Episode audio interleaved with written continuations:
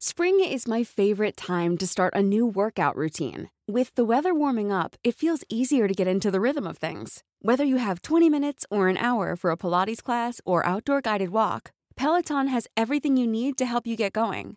Get a head start on summer with Peloton at onepeloton.com.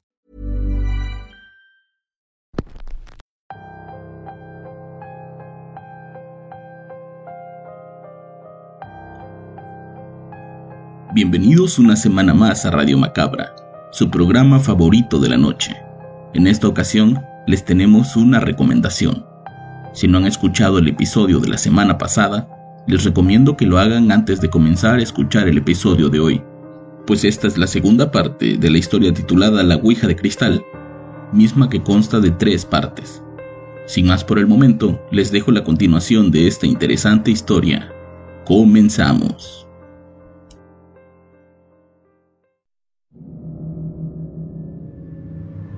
Pero, ¿quién es ese hombre? ¿Cómo le vamos a pagar o qué hay que hacer? Tú preocúpate de que tu amigo te responda y luego vemos qué hacemos con James. Esas fueron las palabras de mi esposa. La espera por aquel hombre me pareció eterna. Mientras los minutos pasaban, yo sentía que aquello que estaba dentro de nuestra casa se ponía cada vez más agresivo. Recuerdo haber estado marcando el teléfono a Seichi, cuando de la nada un ave se estrelló en la ventana de la sala. El golpe fue horrible y para el estado en el que me encontraba fue mucho peor. Para cuando Seichi respondió ya era tarde. No me dijo qué estaba haciendo, pero me insinuó que había estado bastante ocupado. Le pregunté si todo estaba bien con él, que si no había tenido algún tipo de contratiempo o manifestación. Obviamente mi pregunta lo puso un poco nervioso. Se quedó callado algunos segundos y luego me preguntó, ¿a qué te refieres con manifestación? Le conté lo que me había sucedido desde que llegué a la casa. Le juré que no estaría molestándolo si no fuera realmente necesario.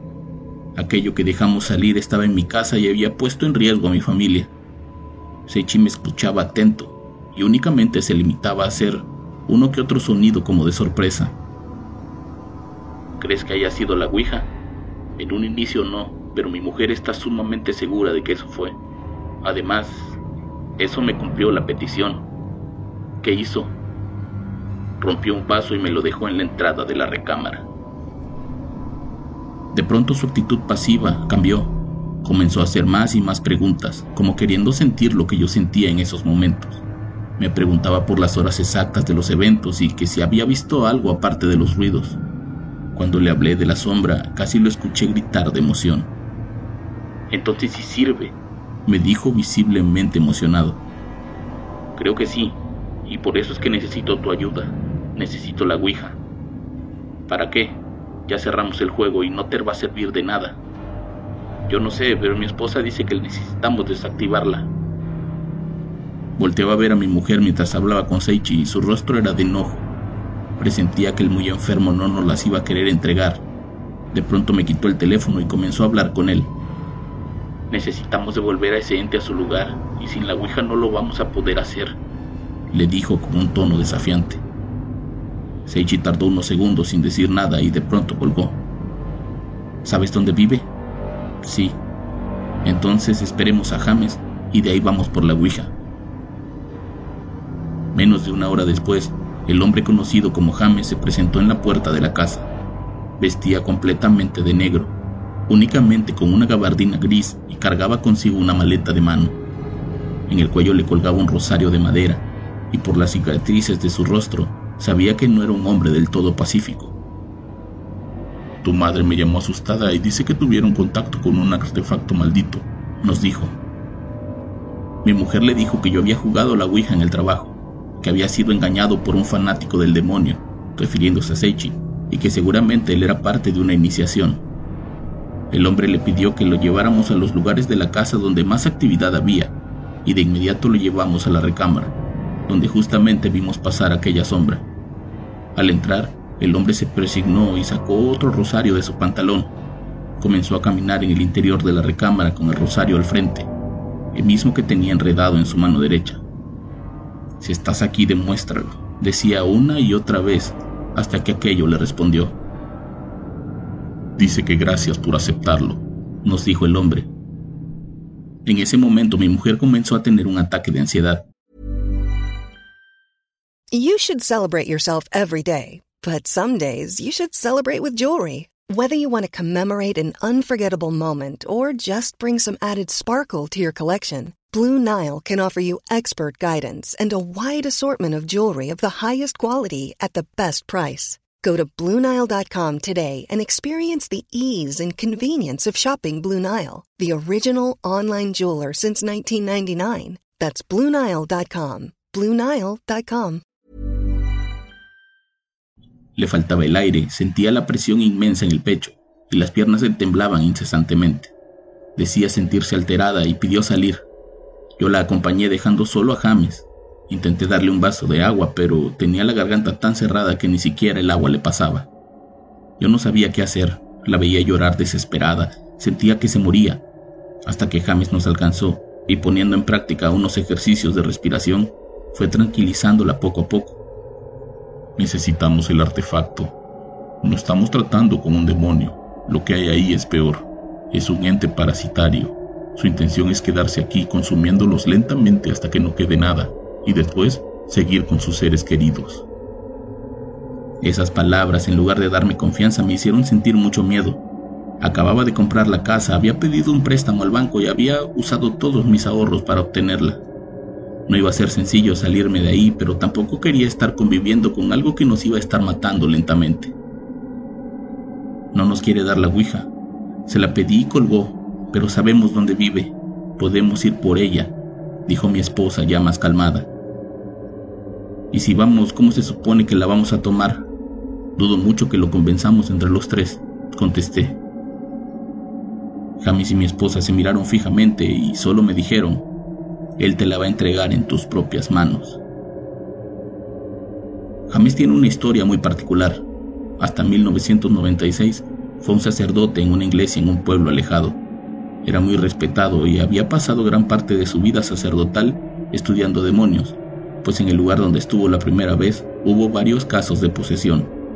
Según él, los casos estaban bien investigados y documentados, pero al ser un pueblo tan pequeño y con tradiciones muy arraigadas, sus superiores nunca daban la autorización de practicar exorcismos, pues decían que aquellos se lo ganaban por no practicar la religión y seguir usando métodos basados en la brujería. Fueron tantas negativas lo que lo llevó a tomar la decisión de convertirse en un exorcista y practicarlo sin autorización. Esto porque sentía que era la única forma de ayudar a esa gente en desgracia. En algún momento, uno de los exorcismos se salió de control, terminando en la muerte de un poblador.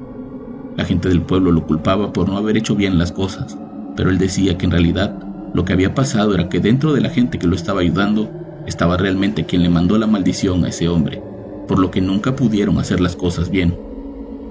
La diócesis para la que servía decidió mandarlo lejos de ahí, amenazándolo con exomulgarlo si volvía a hacer aquello y por varios años estuvo alejado de los demonios, también de las prácticas exorcistas, hasta que una noche, a la puerta de su casa, se presentó una mujer cargando una niña que decía tener algo adentro. El hombre se resistió a manejar aquello como una posesión, pues la fuerza desmedida y el cambio de tono de voz no siempre indica eso, la familia le dijo que ya habían hecho estudios y que incluso la tenían medicada, pero que nada funcionaba. La niña, por más alejada que estuviera de todo, terminaba convirtiéndose en una persona violenta, soez y depravada, que si no lograba hacerle daño a nadie, se lastimaba ella misma ante la mirada de su familia. James decidió darle seguimiento al caso, y en una sesión de oración, el demonio dentro de la niña se hizo presente, intentando asesinar a su madre. Fue este rosario el que lo detuvo, me dijo el hombre mientras me contaba a grosso modo su historia. Obviamente omitió detalles de ese evento, porque según él, no le gusta recordar esos momentos, pero dice que cuando revisaron la casa por completo, lograron encontrar el origen y la causa de esa maldad. En el interior de una muñeca había un tótem hecho con ramas, cabellos y pequeños dientes. El tótem estaba atado con hilos rojos previamente curados para mantener la maldición unida. Generalmente esa maldad tiene un origen, y quien te la manda te tiene que dar algo que lo mantenga siempre vivo. Para eso sirven los tótems, me dijo mientras buscaba cosas en su maleta de mano. Les dije que ya estábamos cerca de la casa de Seichi, y James me dijo que antes de llegar a la casa me detuviera. Él se encargaría de lo demás. Cuando estábamos a unos 40 metros de la casa de Seichi, Le dije dónde era. El hombre descendió del auto con un bolso de mano. Al llegar a la casa, vi que sacó algo y colocó algo en el suelo. Luego comenzó a esparcir una especie de polvo al frente de la casa. Tocó la puerta y regresó a recoger lo que había dejado en el suelo para seguir caminando directo hasta el auto. De pronto vimos a alguien abrir la puerta de la casa, pero al no ver a nadie afuera, volvieron a cerrar la puerta.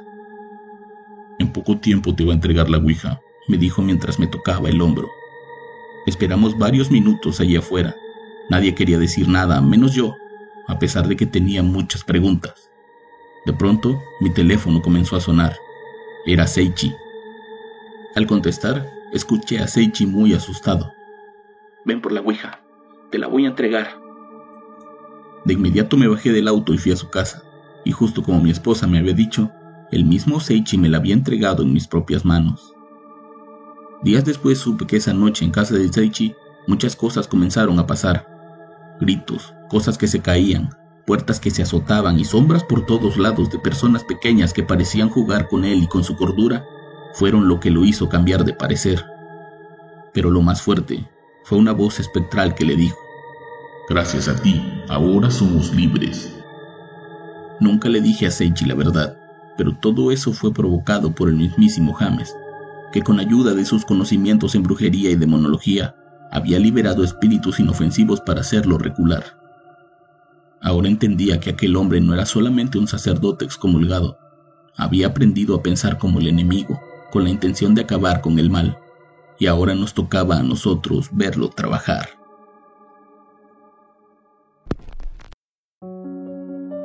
Espero que esta segunda parte los haya mantenido al filo del asiento.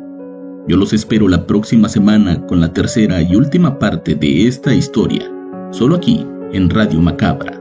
Éxitos que te matarán de miedo. Buenas noches.